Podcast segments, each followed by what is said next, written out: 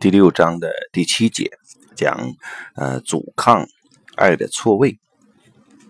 有人问海莲格说：“你似乎一点都没有解释阻抗。我以前所受的训练中要努力找找出阻抗，但是你你好像并不关心这一点。”海莲格回答说：“啊，我逐渐认识到，当事人常常有一种强烈的倾向。”要竭尽全力维持他们的问题，使之不被解决。呃，很不幸，这是个不得不接受的事实。心理学的问题或者症状会给我们一个保证，保证我们继续属于我们的团体。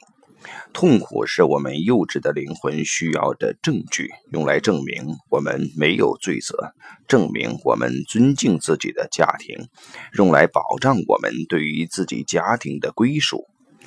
有系统牵连引起的每一个不幸，都伴随着内心深处对归属权的满足。因此，找出解决问题的办法，就意味着要面对威胁，面对不愉快的感受。随之而来的是内心深处的恐惧，诸如害怕自己丧失归属权，害怕失去所爱。害怕产生罪责感，害怕被出卖，以及害怕违背我们所属团体的信念。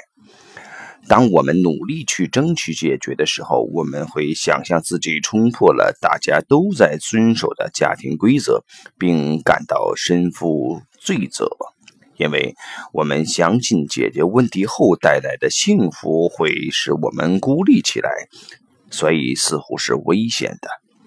对于人们来说，这一类的归属感常常比幸福重要的多。因为这一动力的缘故，解决的办法常常与罪责感结伴而行。而发生要而要发生变化，当事人就需要有面对罪责的勇气。